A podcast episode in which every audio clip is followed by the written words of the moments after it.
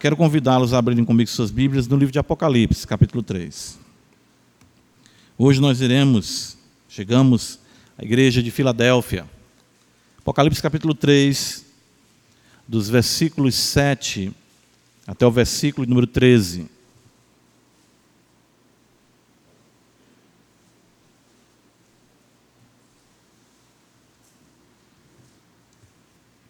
Nos diz assim: Palavra do Senhor Deus, Apocalipse 7, perdão, 3 do 7 ao 13. Ao anjo da igreja em Filadélfia, escreve: Estas coisas diz o santo, o verdadeiro, aquele que tem a chave de Davi, que abre e ninguém fechará, e que fecha e ninguém abrirá. Conheço as tuas obras. Eis que tenho posto diante de ti uma porta aberta, a qual ninguém pode fechar. Que tens pouca força, entretanto guardaste a minha palavra e não negaste o meu nome. Eis farei que alguns dos que são da sinagoga de Satanás, desses que a si mesmos se declaram judeus e não são, mas mentem, eis que os farei vir e prostrar-se aos teus pés e conhecer que eu te amei. Porque guardaste a palavra da minha perseverança, também eu te guardarei da hora da aprovação que há de vir sobre o mundo inteiro, para experimentar os que habitam sobre a terra. Venho sem demora, conserva o que tens, para que ninguém tome a tua coroa. Ao vencedor, faloei coluna no santuário do meu Deus, e daí jamais sairá. Gravarei também sobre ele o nome do meu Deus, o nome da cidade do meu Deus, a nova Jerusalém que desce do céu, vinda da parte do meu Deus, e o meu novo nome. Quem tem ouvidos, ouça o que o Espírito diz às igrejas. Amém. Vamos orar ao Senhor. Nosso Deus, nosso Pai Celeste, mais uma vez, nos encontramos aqui, Senhor, porque Tu, Senhor, nos concedeu essa graça de juntos aprendermos aos Teus pés. Estamos aqui quedados aos Teus pés, sabendo ser essa a melhor parte. Tu és o nosso mestre. Tu mesmo disse que os discípulos te chamavam de mestre e eles estavam certos, porque Tu és o mestre e o Senhor. Tu és o nosso mestre, o nosso Senhor, e nós estamos aqui para aprender de Ti. Sem Ti nada podemos fazer. Tu também nos ensinou essa verdade. Então nos ajuda, Senhor. Que o Teu Espírito Santo, o Espírito, Senhor, da glória, possa nos fazer compreender a beleza da mente do Senhor conforme revelada para nós nas Sagradas Escrituras. Age na Tua igreja. Tu és aquele que anda no meio dos sete candeeiros. As igrejas, Senhor, não estão sozinhas. Tu és o pastor e bispo de nossas almas o nosso sumo sacerdote que vem cuidar, Senhor, exatamente de cada candeeiro, abastecer do óleo, Senhor, da unção, a unção do santo, do verdadeiro conhecimento, para que a luz brilhe cada vez mais. E qualquer morrão que possa estar fumegando, Senhor, vem a parar para que cada vez mais a chama seja intensa e a luz brilhe de forma gloriosa, Senhor, na vida dos teus servos aqui na Igreja Batista de Parquelândia. Nós somos a tua igreja, somos o teu povo. Vem, Senhor, fazer em nossas vidas o que só tu podes fazer. Não podemos, Senhor, viver sem a graça do Senhor. Sem ti, nada nós podemos fazer.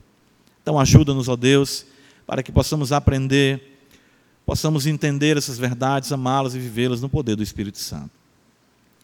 E aqueles que não te conhecem, Senhor, possam ser trazidos à bendita luz, enxergando a beleza do Evangelho e vivendo para a glória do teu nome. Nos ajuda, Pai, por amor do teu filho. Nós cremos no poder do Espírito Santo. Nós cremos sim, Senhor, no poder do Espírito Santo. Nós cremos sim, Senhor, no poder do Espírito Santo, em nome de Jesus. Amém. Quem já ouviu falar né, exatamente do crente Filadélfia, né? Eu já ouvi muito algumas músicas compostas destacando isso. Né? Eu lembro da música antiga cantada, pessoas falavam do crente Filadélfia e do crente Laodiceia. Né? Deus me livre ser o crente Laodiceia. As pessoas dizem que era o seu crente Filadélfia. A igreja de Filadélfia, ela é, juntamente com a igreja de Esmirna, as únicas que não recebem uma censura da parte do Senhor. São realmente igrejas que nos chamam a atenção, porque nos apresentam mais ainda, do lado de cada eternidade, o ideal de Deus para as nossas vidas como servos do Senhor, como comunidade de fé, daqueles que são arrebanhados por sua voz e seguem assim o Santo Evangelho. Então, nós vemos aqui um, um parâmetro muito excelente na igreja de Filadélfia. Isso não quer dizer que essa igreja, como todas as, as demais igrejas, né, não tenham também os seus defeitos. Não existe isso. Não existe uma igreja que seja 100% perfeita. Nós podemos observar exatamente isso no versículo 8, que, embora ela não seja censurada, o Senhor diz para ela que ela é uma igreja que tem pouca força. O versículo 8 diz isso para nós, observe, que tens pouca força. Entretanto, guardaste a minha palavra e não negaste o meu nome. Existem algumas ah, ah, percepções desse texto do que seria essa pouca força da igreja de Filadélfia. Não é? E alguns vão compreender que seja exatamente o que é pertinente a todos os crentes. Todo homem, por mais seguro que esteja, ele é vaidade, ele não tem poder por si mesmo de se manter. Jamais existe para nós um parâmetro humano que nós possamos dizer que ele é perfeito, além do que nós encontramos, claro, em Jesus Cristo, nosso Senhor. É? Eu lembro que Jonathan Edwards, tratando exatamente da excelência do padrão que é em Cristo, ele diz que o Senhor, sabendo da nossa limitação, ele nos dá também um padrão apostólico, quando Paulo diz ser de meus imitadores, como eu sou de Cristo. Existia sim, ou seja, um, um referencial ainda, né, vamos dizer, no contexto da nossa realidade como pecadores, de pessoas que podem servir ao Senhor com fidelidade, mas sim são pecadores. Alguns entendem a pouca força da igreja de Filadélfia como sendo uma igreja pouco expressiva poucos irmãos, numa cidade que também não tinha grande projeção, mas enfim, ah, uma igreja que não tinha uma expressão muito intensa e que, quem sabe, de acordo com essa palavra, uma palavra profética que tem aqui, essa igreja viesse ganhar mais notoriedade na própria cidade de Filadélfia. O nome da cidade de Filadélfia também é interessante porque basicamente significa amor fraternal. O nome da cidade significa isso. E não se tem fundamento para se dizer que esse nome veio por conta dos cristãos. Já existia, sim, esse nome dado à cidade de Filadélfia. O fato é que foi bem pertinente, né, apontando para aquilo que também a igreja deve ter, o amor a Deus acima de tudo e, claro, o amor ao próximo, como nos ensina a palavra do Senhor. O fato é que essa igreja, ela é realmente uma igreja fiel, uma igreja que recebe promessas gloriosas, e que nós precisamos, então, como igreja, hoje, no século 21, aprendermos exatamente a imitar esses bons exemplos que encontramos na palavra de Deus. E essa carta à igreja de Filadélfia, ela também é muito instrutiva para nós. Então, nós iremos observar aqui a maneira como Cristo se apresenta à igreja de Filadélfia. Nós iremos observar o teor exatamente dessa carta, o que o Senhor destaca de positivo nessa igreja e as promessas que o Senhor fez exatamente à igreja de Filadélfia, que eu creio que sejam pertinentes também a nós. Versículo 7, então, observe comigo. O texto nos diz: Ao anjo da igreja em Filadélfia, escreve: Estas coisas diz o santo, o verdadeiro, aquele que tem a chave de Davi, que abre e ninguém fechará, e que fecha e ninguém abrirá. Nós temos uma apresentação de Cristo aqui bem distinta das outras que nós encontramos para as sete igrejas. Não é? Uh, nós sempre vemos nas, nas apresentações do Senhor, as igrejas anteriores, alguma coisa pertinente à visão que João tem do Cristo glorioso. No capítulo 1, como nós observamos, a partir do versículo 12, quando João se volta para ver aquele que falava com ele, ele viu no meio dos candeeiros um semelhante ao filho do homem, ele passa a descrever aquela visão gloriosa. Mas nós temos aqui exatamente dois adjetivos importantes que João destaca. O Senhor, de fato, se apresenta para a igreja como santo e como verdadeiro. Não é? E também o Senhor se apresenta como aquele que tem a chave de Davi. Talvez nós tenhamos uma alusão a isso no capítulo 1, veja comigo, no versículo de número 18, quando diz o Senhor falando para João que aquele que vive esteve morto, mas eis que estou vivo pelos séculos dos séculos e tenho as chaves da morte e do inferno. Tem sim algum paralelo com a chave de Davi? Tem, nós iremos já observar mais o que isso significa. Mas vemos aqui alguma alusão à visão mesmo do capítulo 1 na apresentação de Cristo à igreja. E por que, que Cristo se apresenta à igreja de Filadélfia dessa forma? Por que, que isso é importante? Por que, que a sua santidade é destacada? Porque o seu atributo como fiel, verdadeiro, também é destacado. Eu creio que exatamente seja isso que mais uh, traz o tom da caminhada, traz mais exatamente o toque, vamos dizer, da caminhada cristã dos crentes ali na igreja de Filadélfia. Ou seja, o que nós precisamos para sermos uma igreja que agrade ao Senhor? Nós precisamos de santidade e nós precisamos de verdade. De fato, essas duas coisas né, estão entrelaçadas, de modo que da verdade do Evangelho nós temos a santidade. E Cristo é a própria personificação dessa beleza, ou seja, da santidade da verdade, daquilo que procede do conhecimento do nosso Deus todo, tudo que deve ser a glória da igreja, deve se concentrar, claro, no seu Cristo, em santidade e em verdade. E eu creio que é exatamente isso que o Senhor destaca para a igreja de Filadélfia. Ou seja, está falando com vocês, a carta que está sendo dirigida a vocês procede daquele que é santo, daquele que é separado dos pecadores, daquele que é singular, daquele que é belo, daquele que é único e, de fato, daquele que é verdadeiro. A verdade que, de fato, transforma a vida de cada homem, como o Senhor mesmo se apresenta em João 14,6, sendo o caminho, a verdade e a vida. No Evangelho de João, veja comigo no capítulo 17, o apóstolo vai trazer para nós a oração sacerdotal. E nós vemos aqui como essas duas uh, verdades né, estão aqui apresentadas para nós de forma muito bela.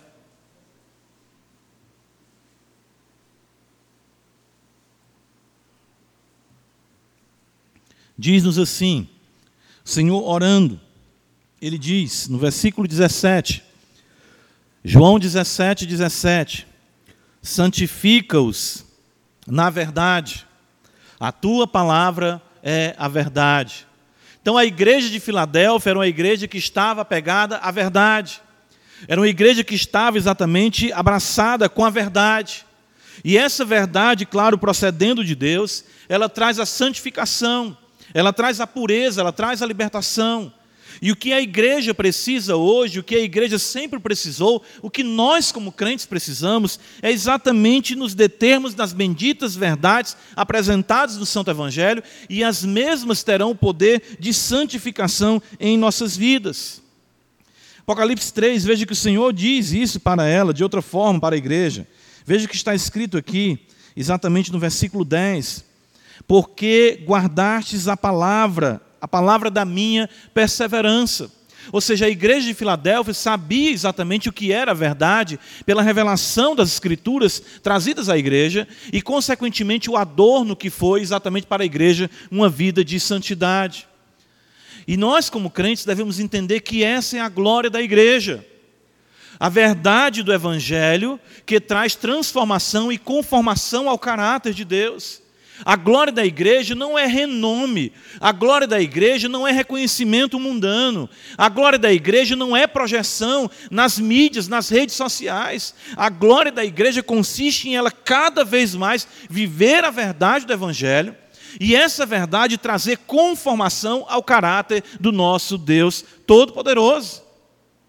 Eu fico observando hoje, de modo muito equivocado, como muitas igrejas tentam se projetar tentam exatamente se alavancar, ter conhecimento, ou seja, com os seus pastores, com os nomes, com os vultos, como se isso fosse aquilo que deveria ser o carro-chefe da igreja. Ou seja, uma igreja ter projeção, ter notoriedade, ter conhecimento dentro desses parâmetros. Não, irmãos. O santo, o verdadeiro, o Deus Todo-Poderoso, ele tem prazer em habitar na igreja e andar no meio da igreja, que valoriza, exalta, enaltece essas belezas, ou seja, esses atributos do Senhor, a sua santidade e exatamente a sua fidelidade. Precisamos entender isso e precisamos cada dia rogar ao Senhor para que nossas vidas elas possam estar andando exatamente na verdade do evangelho e no resultado dessa verdade do evangelho que é a santidade. Ou seja, nós tínhamos falando isso aqui pela manhã. O contato com a verdade, o contato com o evangelho vai redundar numa transformação de vida. Paulo escrevendo a Tito, eu falo isso para os irmãos aqui também, acerca das boas obras, porque o que são as boas obras? São exatamente uma vida santa. As boas obras não são apenas aquilo que nós pensamos que fazemos para Deus, mas aquilo que nós somos para Deus. Em nossa vida comum, como homens, mulheres, enfim, uh, maridos, esposas, pais, filhos, nós servindo ao Senhor com dedicação. Então sempre me chama a atenção exatamente isso. Capítulo 1 de Tito, eu falei isso aqui na, na no domingo passado, considerando exatamente essa realidade da doutrina, nós vemos Paulo repreendendo que existem, exatamente no versículo 10, ele fala, muitos insubordinados, pauradores frívolos, enganadores, especialmente os da circuncisão, ou seja, judeus, como a igreja de Filadélfia sofria, com judeus que se diziam servos de Deus, mas o Senhor Jesus fala através da revelação que eles são sinagoga de Satanás. Um ajuntamento deles é um ajuntamento maligno, porque eles têm contato com a verdade, eles têm contato com as Escrituras, mas isso não redunda em uma vida transformada, em uma vida de santidade, porque aquele que é santo, exatamente ele é verdadeiro, e a verdade daquele que é santo traz santificação para aqueles que têm contato com ela. Então, Paulo vai dizer que é preciso fazê-los calar. Eles andam pervertendo casas inteiras, diz o apóstolo Paulo, ensinando que não devem por torpe ganância. E ele vai dizer no capítulo 2, veja no versículo 1, ele diz: Tu, porém, fala o que convém à sã doutrina. E o que é que a sã doutrina nos ensina? Que homens sejam homens, mulheres sejam mulheres, moços sejam criteriosos, jovens aprendam a amar seus maridos, patrões aprendam a ser fiéis, empregados aprendam a ser fiéis, não roubem mas que de fato vivam de tal forma que isso traga o ornamento da vida cristã, a santidade, que trará a atenção e o foco do mundo para aqueles que não conhecem o Evangelho. Paulo diz isso no versículo 10, veja do capítulo 2: Não furtem, pelo contrário, deem prova de toda a fidelidade, a fim de ornar em todas as coisas a doutrina de Deus, nosso Salvador, porque a graça de Deus se manifestou salvador a todos os homens, educando-nos então a verdade do Evangelho nos educa, porque aquele que se apresenta para nós é verdade e santidade, e essa verdade traz a purificação, ela não traz apenas, como temos batido aqui nessa tecla, especulação, curiosidade. Não, nós não estamos em um laboratório teológico trabalhando com as verdades do Evangelho, mas somos dia a dia, no poder do Espírito Santo, transformados à imagem de Cristo pelas verdades reveladas a nós que nos trazem uma vida de santificação santificação. Nós temos que indagar a nós mesmos, nós temos que nos questionar se o conhecimento dessas verdades trazem de fato a santidade, porque quem fala com a igreja é o santo e o verdadeiro, é aquele que transforma a vida de homens e mulheres pela verdade do Evangelho, conduzindo-os à santificação. Volta comigo para Apocalipse capítulo 3. O Senhor se apresenta também como aquele que tem a chave de Davi. E essa é uma expressão que ela se encontra no livro do profeta Isaías. Abra comigo em Isaías. Veja no capítulo 22. Está escrito para nós. Abra em Isaías capítulo 22. Uh, é uma expressão tirada diretamente desse texto que o Senhor fala com o apóstolo João e, claro, dirigindo-se à igreja de Filadélfia.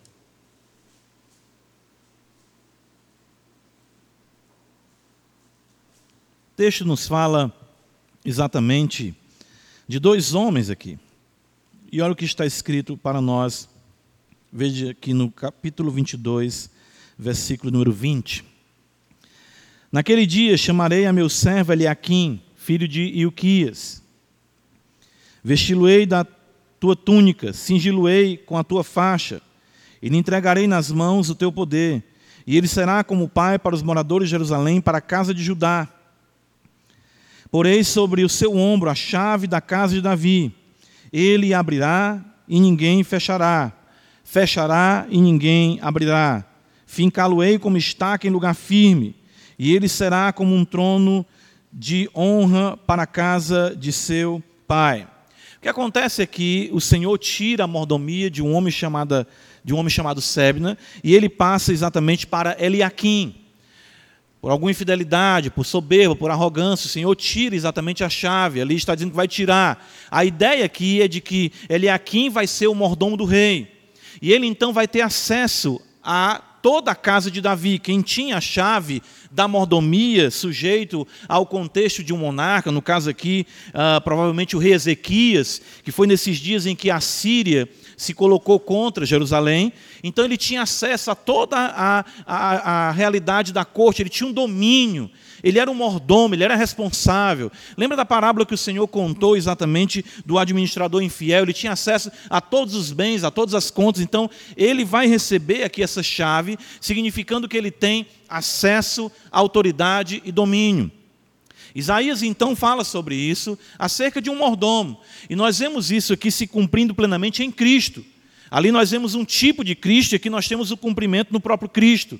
Ele tem a chave de Davi, ou seja, ele tem a chave da casa de Davi. Ele tem o domínio, o reinado em suas mãos. Nada foge do seu controle. Então o Senhor se apresenta para a igreja de Filadélfia exatamente dizendo isso: que ele tem a chave de Davi, que abre e ninguém fechará, e que fecha e ninguém abrirá. Ou seja, ele controla todas as coisas, Senhor Jesus. Ele abre o reino de Deus para a igreja. De fato, a igreja se torna expressão visível do reino de Deus. E ele fecha também. Ou seja, nada nem ninguém tem a palavra final ou a diretriz sobre a igreja que não seja o próprio Cristo. Então, o que ele está dizendo para a igreja de Filadélfia é exatamente isso: que aquele que tem todo o poder nos céus e na terra, ele controla todas as coisas, ele, por exemplo, no capítulo 1 se apresenta no versículo 18 como aquele que tem a chave da morte e do inferno. Então ele controla todas as coisas. Ele está dizendo para a igreja de Filadélfia exatamente isso. Ele domina todas as coisas. É por isso que nós vamos observar em Mateus, veja comigo, capítulo 16, o Senhor dizendo exatamente isso e entregando à igreja exatamente, vamos dizer, a, a, a responsabilidade também dessa chave. Né? Mateus capítulo 16, quando Pedro diz no versículo 16: Tu és o Cristo, Filho do Deus vivo. E ele diz exatamente: O Senhor. No versículo 18 também eu te digo que tu és Pedro, e sobre esta pedra edificarei a minha igreja, e as portas do inferno não prevalecerão contra ela. Dar-te-ei as chaves do reino dos céus. O que ligares na terra terá sido ligado nos céus, e o que desligares na terra terá sido desligado nos céus. Então, o que nós temos que entender aqui, procurar ver, é a beleza exatamente ah, da abertura do reino dos céus para a igreja de Filadélfia. E para nós, como igreja também. Evangelho de João, veja comigo, capítulo 1. Senhor Jesus fala exatamente isso para Natanael. Os irmãos lembram, né? Olha o que está escrito no Evangelho de João, capítulo 1 versículo 51. Ele disse: O Senhor Jesus, em verdade, em verdade vos digo que vereis o céu aberto e os anjos de Deus subindo e descendo sobre o filho do homem. Ou seja, não importam as portas que se fechem para a igreja aqui na terra que o Senhor está dizendo para a igreja de Filadélfia é exatamente isso. Jamais os céus se encontrarão cerrados, fechados para aqueles que invocam ao Senhor em verdade. Jamais. A igreja deve exatamente se submeter e buscar o favor daquele que tem a chave. O grande problema que nós enfrentamos hoje é que as pessoas buscam muitas maneiras de se obter o favor nesse mundo, mas esquecem de falar com aquele que abre e ninguém fecha, e que fecha e ninguém abre. Nós queremos buscar muitas vezes, falei isso também pela manhã aqui, favor político, favor jurídico, favor do mundo, reconhecimento social. A igreja não precisa de nada disso. A igreja tem aquele que tem as chaves dos céus. A igreja não precisa se arrastar e adular o favor dos homens. O Cristo de Deus que controla a vida e a morte é o dono da igreja batista de Parquelândia. Irmãos, nós pecamos muito por isso. Eu fico vendo isso. Eu sei que a igreja não deve se alienar do que está acontecendo. Mas nada vem contra a igreja de modo algum que não seja da vontade de Deus. É o Senhor quem controla. Ele diz: as portas do inferno não prevalecerão contra a igreja. É por isso que, já faz algum tempo, eu parei de ficar olhando para essas questões, sabe? Ah, como eu digo, de política, essas questões que estão dizendo, vão fazer isso, vão fazer aquilo. Irmãos, eu sei, eu tenho certeza disso, que nós não devemos estar alienados do que está acontecendo à nossa volta. Mas eu não consigo entender, quando a Escritura, o Senhor fala para a igreja de Apocalipse, que ele tem a chave de Davi, que ele abre e ninguém fechará, e que fecha e ninguém exatamente abrirá, eu não consigo entender o pânico que exatamente recai sobre os crentes com medo das decisões que vêm de Brasília sobre nós. Estava conversando isso com um irmão e disse: Meu Deus, a igreja, quando nós observamos Atos dos Apóstolos, a igreja, quando tinha qualquer embate, e sempre houve isso, sempre o Estado esteve ali ah, no calcanhar da igreja. O Senhor Jesus foi condenado por um tribunal eclesiástico, um tribunal civil. E a igreja fazia o quê? Prenderam o apóstolo Pedro e o apóstolo Tiago. Mataram Tiago a fio da espada. E Pedro ficou ali, guardado exatamente pelos soldados. E a Escritura diz que a igreja ficou em incessante oração porque sabia que a vida de Pedro pertencia ao Cristo que tem as chaves. E o Senhor mostrou isso abrindo as portas da cadeia para Pedro. O que, que acontece conosco? A igreja de Filadélfia, ela deixou exatamente de buscar isso. Eu não consigo, eu não consigo entender isso, sabe? Eu não consigo entender essa, essa triste realidade de fraqueza que nós enfrentamos de que nós devemos, de todas as formas, de todas as maneiras, mendigar, bajular o favor dos homens para continuarmos tendo paz. Não, irmãos. A igreja continuará aberta até o dia que aquele que tem a chave quiser. Quando ele abre, ninguém fechará. E no dia que ele fechar, ninguém abrirá. É isso que o Senhor está dizendo. E olha que, que, que beleza isso para a igreja de Filadélfia entender isso. E que segurança nós temos, ou seja, nós recorremos àquele que tem a chave do reino dos céus, irmãos. E a igreja, ela, ela recebe isso, ela deriva né, de, de Cristo isso. Por isso a importância de nós estarmos aqui, ou seja, pregando a palavra, a palavra de Deus, a, a, a administração das ordenanças, a administração da disciplina, tudo isso mostra o reino de Deus e o Senhor abençoando, abrindo a porta para o povo de Deus, os anjos de Deus subindo e descendo. Os céus estão abertos para nós. O Senhor tem o poder de trazer libertação essa noite, de trazer salvação essa noite, de trazer transformação essa noite. Os céus estão escancarados para nós, Ele não fechou. O problema é que nós buscamos pouco. O problema é esse problema é que nós clamamos pouco. Mas o texto sagrado diz exatamente isso para nós. Veja Apocalipse capítulo 3. O Senhor fala: Conheça as tuas obras, no versículo 8. E ele, ainda nessa sequência daquele que tem a chave de Davi, ele diz: Eis que tenho posto diante de ti uma porta aberta, a qual ninguém pode fechar. Exatamente isso nós estamos aqui falando. Ou seja, uma porta foi aberta pelo Senhor. Essa porta, como nós aqui já destacamos, é a própria bênção do acesso a Deus Pai através de Cristo Jesus. Ele fala que Ele é o caminho, a verdade e a vida. Mas também é uma porta de proclamação, pode também ser interpretado assim. Veja comigo aqui algumas referências. Atos dos Apóstolos, capítulo 14, Veja o que está escrito aqui para nós, como o apóstolo Paulo uh, usava essa expressão também, Atos 14.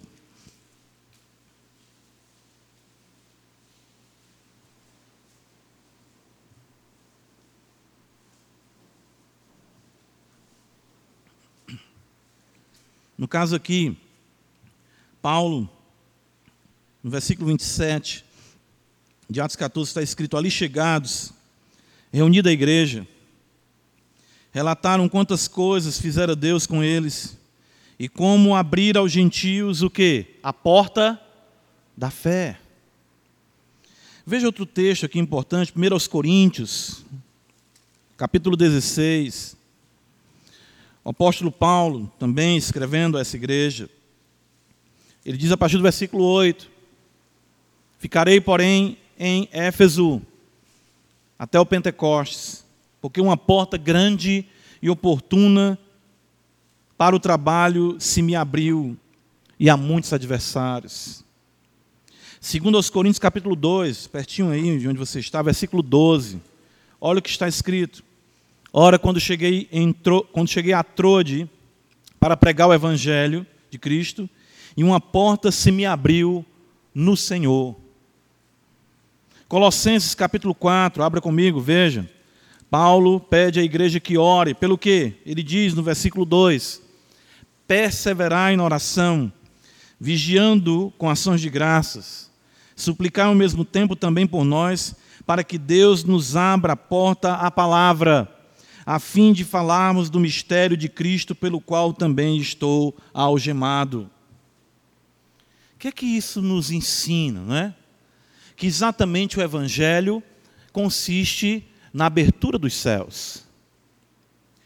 A igreja tem sobre si os céus abertos. Em todos os lugares em que o apóstolo Paulo pregava, ele entendia que a porta se abriu ali também. Porque o Evangelho e a conversão, o avançado Evangelho, ele não consiste na capacidade ou na habilidade de métodos projetados aí pelos homens para convencer a mente pecaminosa de que ela precisa de Cristo, não. A pregação do Evangelho consiste na abertura de uma porta. Ou seja, nós estamos aqui essa noite e existem pessoas aqui que estão em trevas. O que a gente está falando até agora pode não significar nada para elas. E de repente Cristo faz assim, ó, abre a porta e a pessoa crê em Cristo Jesus. Isso é exatamente a abertura da porta. É sobrenatural. De repente você pode estar na sua casa e através da sua vida, da sua palavra, do seu testemunho de fé, Aquele seu parente, seu marido, seu filho rebelde, sua esposa descrente, seus pais descrentes, de repente a porta se abre. É isso que nós vemos o apóstolo Paulo dizer: abriu-se para mim uma porta oportuna do Evangelho. O Cristo que tem a chave de Davi, exatamente ele abre a porta. E ele abriu para a igreja de Filadélfia. Alguns creem que a partir de então, aqui a igreja de Filadélfia vai ter uma projeção maior. Eu li alguns comentários é, mais antigos e alguns comentaristas, assim, puritanos, diziam, por exemplo, até hoje a igreja de Filadélfia permanece falando nos dias deles. Ou seja, embora uma cidade não tão grande, mas sempre teve uma comunidade de fé. Eles falam sobre isso, é interessante. Eu não sei dizer na atualidade hoje, mas até alguns, alguns anos mais para cá, alguns comentaristas destacam essa realidade. Essa cidade com outro nome hoje, claro. Mas o fato é que as portas do inferno não prevalecerão contra a igreja. De fato, as portas dos céus sempre triunfarão. É isso que nós devemos entender, e isso aqui é a nossa esperança. É exatamente de que os nossos parentes, aqueles que são chegados a nós, de repente vejam a porta do reino aberta para eles. Isso é revelação, isso é poder do Espírito Santo, conforme o Senhor assim quer revelar que caracterizou, então, a fidelidade dessa igreja? Vem comigo para Apocalipse capítulo 3 e veja aqui no versículo número 10. Depois nós vamos ver um pouco mais. No versículo 8 e 10, depois a gente vê o versículo 9. Veja, no finalzinho do versículo 8 diz que tens pouca força, entretanto guardaste a minha palavra e não negaste o meu nome. No versículo 10 está escrito: Porque guardaste a palavra da minha perseverança. Irmãos, a igreja de Filadélfia, ela exatamente permaneceu porque ela permaneceu nas mesmas verdades. Quando o Senhor fala a palavra, guardaste a, minha palavra e não negaste o meu nome, nós vemos exatamente o ensino que traz o caráter de Deus, associado aí, o nome do Senhor. E quando nós vemos exatamente no versículo 10 dizer: Guardaste a palavra da minha perseverança, a palavra da minha paciência, você exatamente permanecendo nas mesmas verdades durante toda a sua vida. A igreja de Filadélfia era exatamente a igreja da bendita rotina. De que? De amar o Evangelho, amar as Escrituras e constantemente se deter nessas mesmas verdades. A tentação que nós enfrentamos como crentes é de acharmos que nós precisamos de algo muito mirabolante para o desenvolvimento da nossa espiritualidade. É de nós acharmos que a igreja é muito parada, é muito quieta. Ou de que nós precisamos de alguma coisa que seja diferente dessa questão de um homem falando, ceia no primeiro domingo de manhã, ceia no terceiro domingo à noite, certo? A reunião dos homens, a reunião das mulheres, ou seja, não tem alguma coisa nova, ou seja, sempre surgem pessoas que dizem: Eu queria algo mais da igreja. Eu queria algo mais da Igreja Batista de Parquelândia. Eu queria, quem sabe, sei lá, um envolvimento, alguma coisa que transformasse né, a, a realidade dos meus filhos, eu não sei. É por isso que tantas igrejas vão se deixando levar por projetos, né, por tantas coisas hoje aí que a gente observa contrários, invencionistas que nós vemos no mundo afora. O fato é que o Senhor diz que ela guardou a palavra da minha perseverança. Romanos capítulo 5, abra comigo, veja como é importante essa relação da paciência, não é? Ah, e de nós continuarmos aqui, envelhecendo, adoecendo e morrendo, aguardando exatamente a vinda de Cristo no mesmo lugar. Eu quero que você afunde o caminho de casa para cá até o dia em que Cristo lhe chame para si. Isso é que é importante. É exatamente no dia em que você morrer, a gente dizia assim: Ô oh, rapaz, o Romário sentava sempre ali, né? A gente dizia, né? Não, viu, irmão Rose? Fique tranquilo, né? Vai ser pai daqui a pouco, já está tá matando meu marido, né? Mas o fato é que a gente dizia, olha, fulano sentava sempre ali. Às vezes os irmãos até falam os mais antigos, né? Às vezes o irmão Montoninho, nosso irmão Antônio Sabino, sabe até o local onde tal irmão sentava, alguns irmãos mais antigos aqui. O fato é que eu quero incentivar a igreja, a Bíblia quer nos incentivar isso, a que nós não tenhamos rotatividade em nossa membresia. Mas que os mesmos crentes perseverem para a glória de Deus até a vinda do Senhor. Fique onde você está. Permaneça com as mesmas verdades. Ame o Evangelho. Faça o seu caminho para cá dia e noite. Se apegue a isso. Isso é que vai exatamente caracterizar que os céus estão abertos para você e que a palavra da paciência está tomando conta da sua vida. Romanos capítulo 5, o apóstolo Paulo vai dizer exatamente isso para nós. Que no versículo número 3, aliás, a partir do versículo 1, ele diz: Justificados, pois, mediante a fé, temos paz com Deus por meio de nosso Senhor Jesus Cristo. Por intermédio de quem obtivemos igualmente acesso pela fé a esta graça, na qual estamos o quê? Firmes. E gloriamos-nos na esperança da glória de Deus, ficamos firmes, nos gloriando na manifestação do Filho de Deus. É isso que nós esperamos. Não somente isso, mas também nos gloriamos nas próprias tribulações, sabendo que a tribulação produz o quê? O que é está escrito aí? Perseverança. E a perseverança produz experiência, experiência, esperança. O Senhor Jesus diz: na vossa paciência possuireis as vossas almas.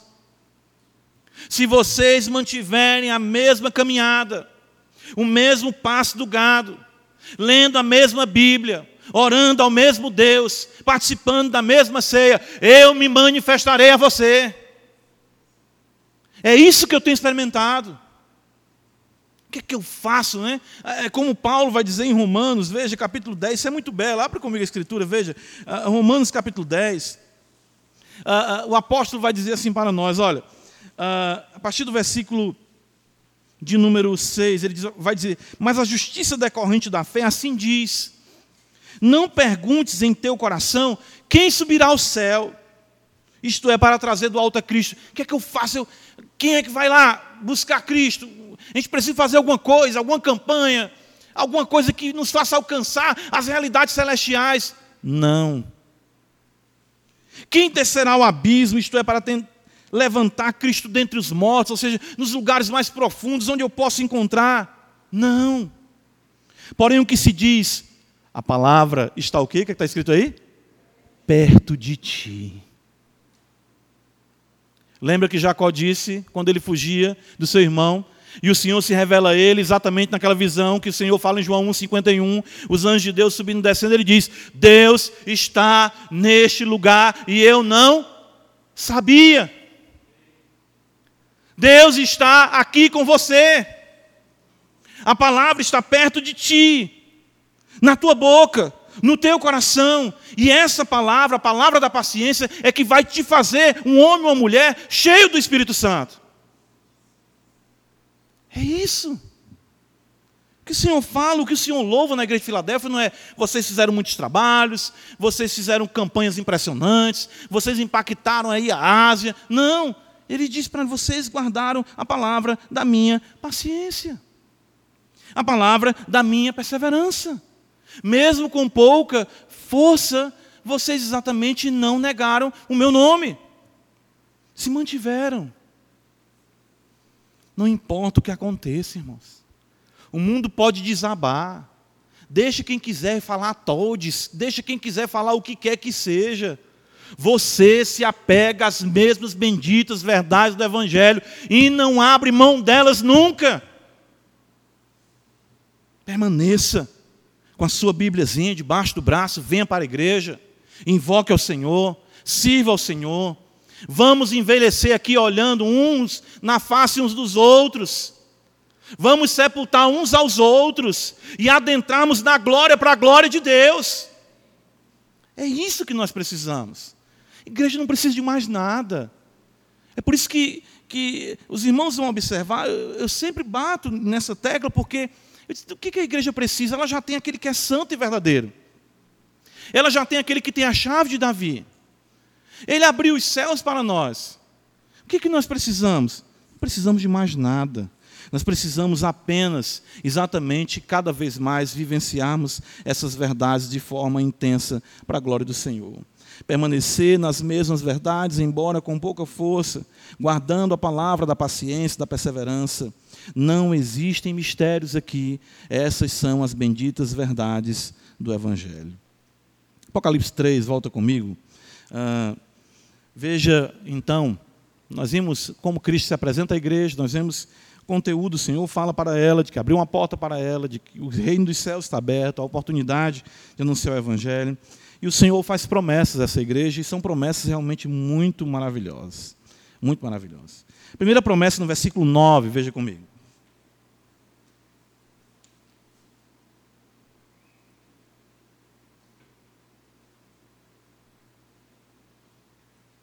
Está escrito assim: Eis que farei alguns dos que são da sinagoga de Satanás, desses que a si mesmos se declaram judeus e não são, mas mentem.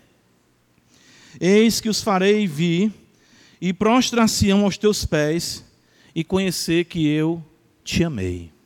Paz, isso aqui é, é maravilhoso. O que, é que o Senhor está dizendo para a igreja? Hoje a igreja no caso como Filadélfia ali também, era escarnecida, zombada, perseguida. Mas vamos ver aqui que ela vai passar por uma aflição muito grande. Nós vamos já observar isso no versículo 10. Mas o que o Senhor está dizendo para ela é o seguinte: que ela terá vitória sobre os seus inimigos. Todos saberão. O que o Senhor está dizendo aqui, todo mundo vai saber nesse planeta, nesse mundo, que eu amo vocês. Vai chegar a hora em que o Senhor irá esmagar todos os inimigos, e eles serão esmagados definitivamente, contemplando o triunfo da igreja. Existem muitos textos que a gente pode observar isso. Deixa eu abrir aqui alguns para nós vermos a beleza uh, do que as Escrituras nos apresentam. Uh, Josué, nós estamos lendo o livro de Josué, né? algumas passagens. E Josué prende cinco reis, e antes de matá-los, veja o que está escrito. Lembra que essa é uma promessa também uh, messiânica, né? nós dizemos assim, porque já em Gênesis 3,15 diz que o Senhor esmagará a cabeça da serpente. Né? E a ideia que o Senhor está dizendo aqui para a igreja de Filadélfia é que os teus inimigos se prostrarão diante de ti. E eu quero destacar primeiro isso aqui, ou seja, a vitória sobre o mal. E veja como isso acontecia na antiguidade. Josué capítulo 10 diz que, versículo 22, Josué manda abrir a boca da cova e dali trazer aqueles cinco reis que se opuseram ao povo de Israel. Fizeram, pois, assim, da cova lhe trouxeram os cinco reis, o rei de Jerusalém, o de Hebron, o de Jarmute, o de Laquis e o de Eglon. Trazidos os reis a Josué, chamou este todos os homens de Israel e disse aos capitães do exército que tinham ido com ele: Chegai. Josué faz assim: cinco reis. Irmãos, a gente não tem noção muito disso, né? Cidades fortificadas, muralhas, exércitos que se uniram para pelejar contra o povo de Deus. Aí Josué, esses reis fogem e se escondem nessa caverna. E é dito a Josué: esses reis se encontram ali. Josué, tampem a boca da, da caverna, ali da cova, até eu chegar. Josué chega, manda abrir aquela cova e manda trazer os cinco reis. Lá vem aqueles homens, todos realmente, podemos dizer assim, ah, ah, como vi até uma expressão já nos profetas, mimosos, né? Roupas belas, mãos muito finas, delicadas, nunca né, é, pegaram no pesado, homens exatamente é, expressavam todo o glamour e a glória, enfim, a, a, a, a realidade esplendorosa de um rei. E Josué manda trazê-los. Josué então chama os seus capitães do exército, os homens tinham vindo da batalha, estavam sujos, estavam suados, extenuados, muitos com as suas roupas manchadas de sangue e esses tinham ido com ele. E ele diz: Chegai, ponde o pé sobre o pescoço destes reis. E chegaram e puseram os pés sobre os, pes os pescoços deles, os pescoços deles. Isso aqui é uma figura, irmãos, claro, apontando para aquilo que nós enfrentaremos, aliás, aquilo que nós receberemos. O nome Josué é o nome de Jesus em hebraico. Ou seja, Jeová é a salvação. Quando o anjo fala e chamará ele de Jesus, a gente chamará ele de Josué. Porque ele salvará o seu povo dos pecados deles. E naquele dia, quando Cristo voltar, ele exatamente trará a igreja, trará todos os adversários, todos que falaram mal da igreja, todos que se opuseram à igreja, e vai dizer assim para nós: coloque o pé sobre a cabeça desses inimigos agora. Todos eles que aviltaram, perseguiram, maltrataram o meu povo, se tornarão, como diz o profeta Malaquias, em cinza debaixo dos vossos pés. Você está indo para a igreja de Filadélfia, é isso.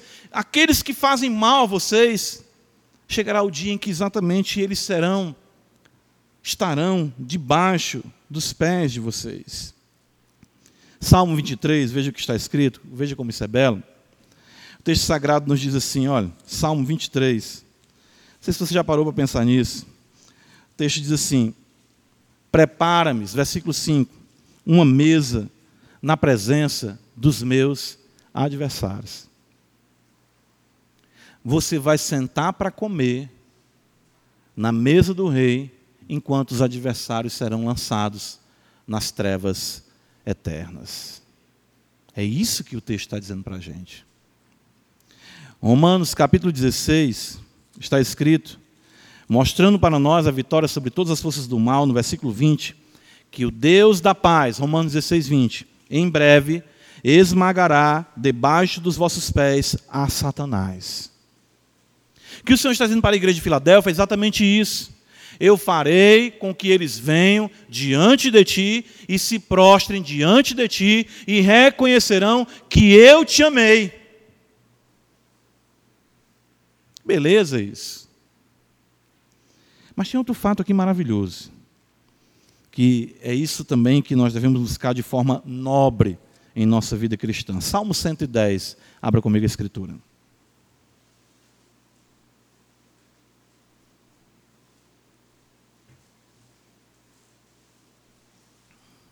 E isso aqui é maravilhoso, porque eu sei que nós falamos dos que se opõem ao Evangelho, que exatamente perseguem a igreja, mas o crente, ele deve ter também, claro, e mais ainda, esse sentimento aqui. Salmo 110 está escrito assim, veja só. Disse o Senhor ao meu Senhor: Assenta-te à minha direita, até que eu ponha os teus inimigos debaixo dos teus pés. O Senhor enviará de Sião o cetro do seu poder, dizendo: domina entre os teus inimigos. Apresentar-se-á voluntariamente o teu povo no dia do teu poder, com santos ornamentos, como orvalho emergindo da aurora serão os teus jovens. O que esse texto está dizendo? Que o Senhor colocará sobre os seus pés os seus inimigos, e quem são esses inimigos que também estão sob os seus pés agora? Nós. A Bíblia diz que nós, quando éramos inimigos, fomos reconciliados com o Senhor. Cristo então se apresentou abrindo a porta dos céus e apresentou a sua beleza diante de nós e nos venceu pelo seu amor. De modo que nós somos agora amigos, mas outrora éramos inimigos. E o que o Senhor está dizendo para a igreja de Filadélfia é que aqueles que se opõem virão a ti prestando homenagem. A ideia de virem adorar não é porque se adora o homem, mas prestar homenagem ali no contexto. Significando o quê? Exatamente o que está em 1 Coríntios. Abre comigo, capítulo 14. Olha o que a palavra de Deus nos diz, falando acerca da profecia. E alguns puritanos, como o puritano William Perks, vai dizer que a profecia hoje é a palavra pregada não deixa de ter um fundo de verdade, sim. 1 Coríntios capítulo 14, versículo 24 está escrito: Porém, se todos profetizarem, e entrar algum incrédulo que, claro, é inimigo da palavra, porque não existe amigo do evangelho, amigo do evangelho é crente. Quem não é, quem não é amigo do evangelho é inimigo do evangelho. Eu me lembro em tempos idos, no meu primeiro contato com, com a igreja pentecostal, eu disse: estamos aqui um amigo do evangelho. Não, amigo do evangelho é crente. Um incrédulo entra no vosso meio, um indouto, ele é por todos convencido e por todos julgado, tornando-se-lhe manifesto os segredos do coração, e assim, prostrando-se com a face em terra, adorará a Deus, testemunhando de que Deus está de fato no meio de vós. O que é que a palavra está dizendo para nós? Quando o evangelho é pregado com fidelidade, quando a profecia acontece na proclamação do evangelho, Aqueles que adentram no nosso meio e não conhecem a Deus começam a ter a sua vida dissecada pela palavra, escrutinada pelo Evangelho. E ele começa a dizer: de fato, esse local é diferente. Deus está no meio desse povo. E ele que outrora era inimigo do Evangelho, passa a se tornar assim um amigo, adorando ao Deus que outrora perseguia. E isso pode ser hoje o seu marido, sua esposa, seus filhos, para a glória de Deus. Deus ser percebido no nosso meio. É exatamente isso. O texto diz em Apocalipse capítulo 3, versículo 9: Veja, farei alguns dos que são da sinagoga de Satanás, desses que a si mesmos se declaram judeus e não são mais mentem, eis que farei, os farei vir, prostrar-se aos teus pés e conhecer que eu te amei. Segunda promessa feita no versículo 10, está escrito de Apocalipse: porque guardaste a palavra da minha perseverança, também eu te guardarei da hora da aprovação que há de vir sobre o mundo inteiro, para experimentar os que habitam sobre a terra. E aqui os irmãos me permitam, porque nós entramos aqui num certo, numa certa tensão de interpretação escatológica.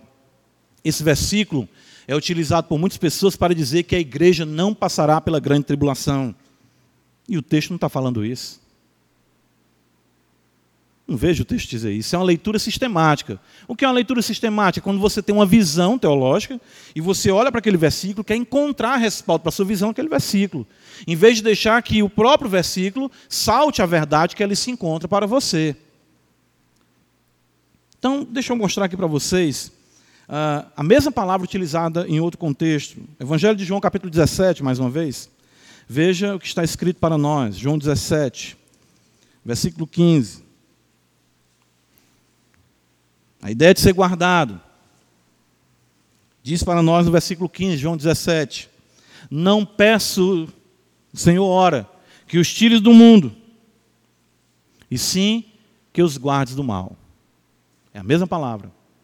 E a preposição, traduzida aqui do grego, no versículo 10, como da hora da aprovação, pode também ser traduzida como na hora da aprovação. Então, não há como se fundamentar toda uma doutrina, um ensinamento de um arrebatamento secreto para livrar os crentes de perseguição em apenas uma preposição. Isso não é salutar na exegese clássica reformada. O que nós observamos aqui, veja, em Apocalipse capítulo 13, é que no versículo de número 7, falando acerca da besta que emerge do mar, diz o seguinte: Foi-lhe dado também que pelejasse contra os santos e os vencesse.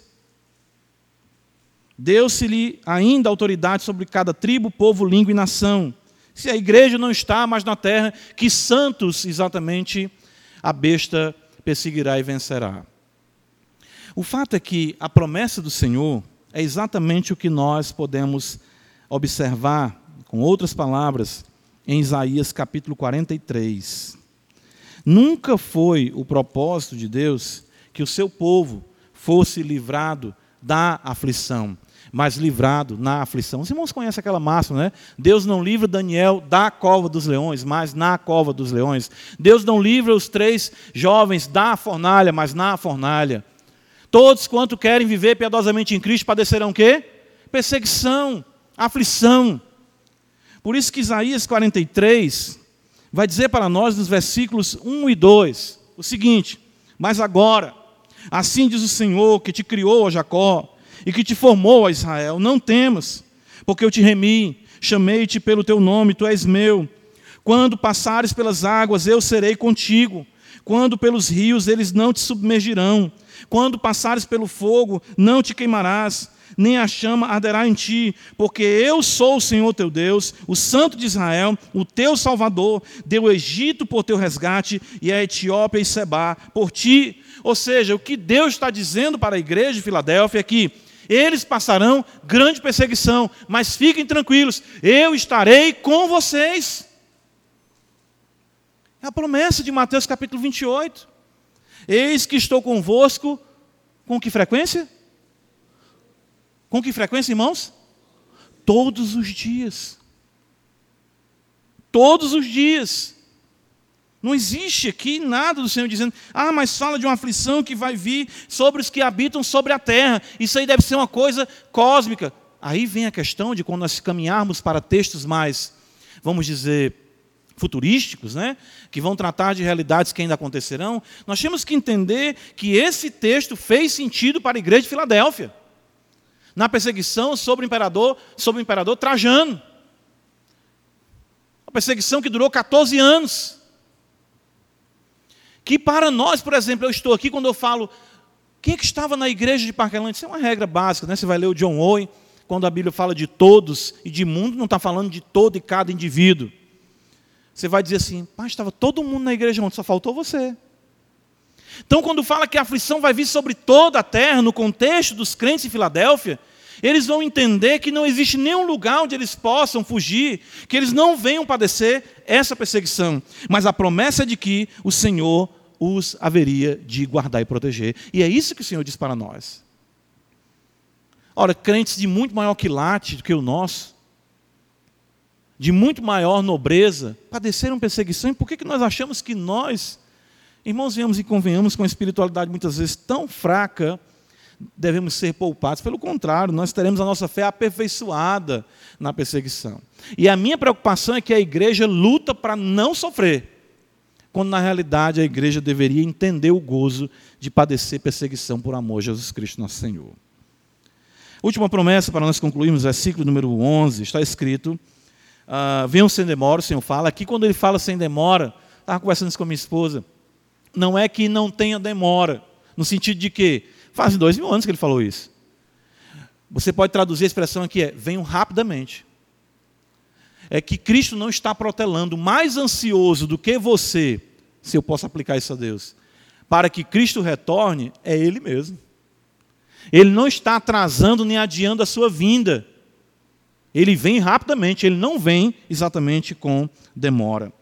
E ele vai dizer no versículo 12: Ao vencedor, faloei coluna no meu no santuário do meu Deus, e daí jamais sairá. Gravarei também sobre ele o nome do meu Deus, o nome da cidade do meu Deus, o nome a nova Jerusalém que desce do céu, vinda da parte do meu Deus, e o meu novo nome. Irmãos, essa promessa eu preguei aqui uma noite, alguns, não sei se já faz alguns meses, acho que eu preguei foi no tempo da pandemia, na transmissão. Eu preguei sobre esse texto. E mais uma vez o que se destacou para mim nesse texto foi algo que é muito caro para nós como crentes. Sabe o que é? Estabilidade.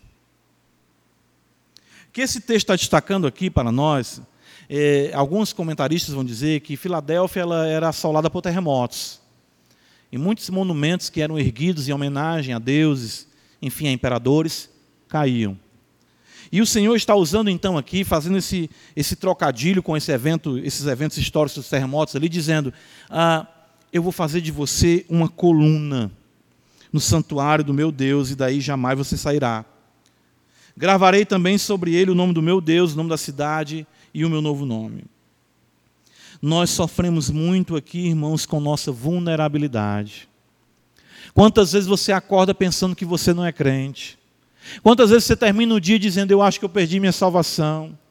Quantas vezes você teme de que você continue caminhando com as mesmas benditas verdades, você não tem a certeza de que continuará? Nós somos assolados por tentações, nós somos assolados por dúvidas, investidas do maligno. E o que o texto, o que o Senhor Deus está dizendo para nós aqui, é que lá, na glória que está por vir, nós seremos monumentos duradouros estampando a glória de Deus. Ninguém arrancará você da glória que está reservada para você. O Senhor está dizendo isso para a igreja de Filadélfia e para nós.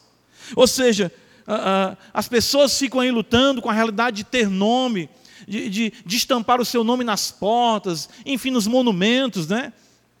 Participei de uma igreja que tinha um nome do pastor em tudo que era canto. Eu ficava com medo dele aparecer naquele local, no banheiro, sei lá. Todo canto é o nome da pessoa. A pessoa que é. Absalão, quando morreu, não deixou filhos, ele fez aquele monumento para que ele não fosse esquecido. E o que Deus está dizendo aqui é que você será um monumento da minha glória. É isso que o Senhor está dizendo para os crentes. Estampado o seu nome, nunca perderemos a nossa cidadania, o nome da cidade, conheceremos a Cristo mais e mais intensamente, por conta do seu novo nome que estará sobre nós. Quando o texto fala para nós, conserva o que tens para ninguém tome a tua coroa, é exatamente aquela mesma verdade de que aquele que perseverar até o fim será salvo. Ou seja, uma vez que nós guardamos as benditas verdades, nós estamos sendo conservados por essas verdades. Não é porque qualquer momento vem alguém arrancar a coroa da nossa cabeça. Mas o fato de que a estabilidade, a vida com Deus para sempre, é uma promessa que nós temos aqui da parte do Senhor para Filadélfia e para nós também, como igreja do Senhor. Seu nome estará em nós, o nome da cidade santa, o nome do Redentor. E isso deve ser realmente motivo de muita alegria. Uma das coisas que eu mais temo e eu acredito que nós, como crentes, devemos ter isso. Eu sempre digo isso, eu converso com a minha esposa. Uh, um dia eu estava falando sobre isso com o pastor Cleito. Uh, é terminar a nossa caminhada. Terminar nossa jornada como crentes. Tantos e tantos apostatam, tantos e tantos se afastam. E quando eu vejo Paulo dizer: Combati o bom combate, completei a carreira, o que, que ele diz no final? Guardei a fé. É isso aqui. O Senhor está dizendo que Ele dará a mim e a você a estabilidade, a permanência, que já é um fato agora, a vida eterna, e se concretizará plenamente em um novo céu e uma nova terra. Quem quer ser crente Filadélfia? Né? Essa pergunta eu vi as pessoas fazerem, e eu pergunto hoje à igreja: queremos ser exatamente como a igreja de Filadélfia? Pois então, nos apeguemos às mesmas verdades e vivamos para a glória do Senhor. Amém, irmãos. Obrigado, Senhor, por tua palavra. Nos ajuda Ó Deus bendito, seja tudo em todos. Não nos deixe sozinhos, nós precisamos do Senhor, no poder do Espírito Santo, Pai.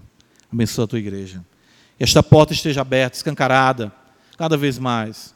Tu que tens a chave de Davi. Sabemos que o que tu abre ninguém fechará, e o que tu fecha ninguém abrirá. Louvado seja o Senhor. Bendito seja o teu nome, Pai, em Cristo Jesus. Amém.